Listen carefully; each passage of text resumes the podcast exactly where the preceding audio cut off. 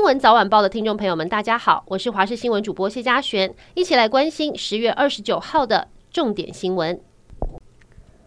屏东县屏东市民祥路一处民宅在今天凌晨遭到纵火，警消到场时，这栋建筑物已经全面燃烧，酿成一死一重伤的惨剧。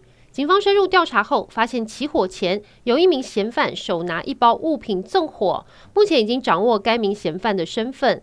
但这栋住宅是刺青店，今年租约就要到期。死者跟伤者是夫妻关系，两人感情也很要好，目前还不清楚嫌犯纵火的动机。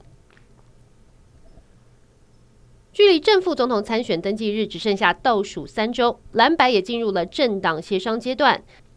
根据了解，在下周蓝白就要协商，会在今天公布确切日期跟地点。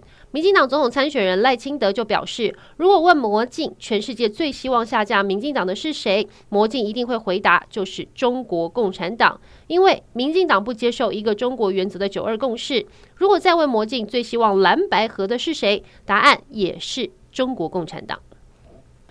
昨天的新竹万圣节游行，有一个提款机现身，吸引民众驻足拍照。这个提款机暗讽高虹安，但没想到却在现场被有八家将脸谱的男子包围，还有多名男子甚至抽烟向提款机吐烟。一旦有民众靠近，他们还用肉身阻挡，影响这个提款机移动。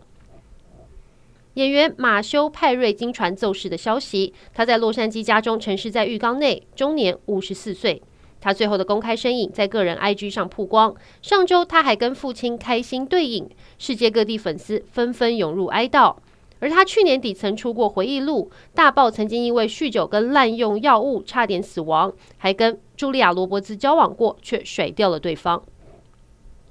日本是许多台湾人最爱旅游的国家之一，除了有许多美食之外，药妆店也是很多人不能少的购物行程。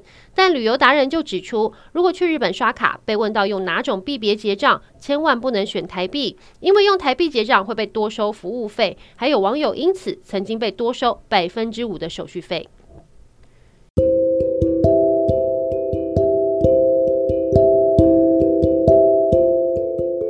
以上就是这一节新闻内容，感谢您的收听，我们下次再会。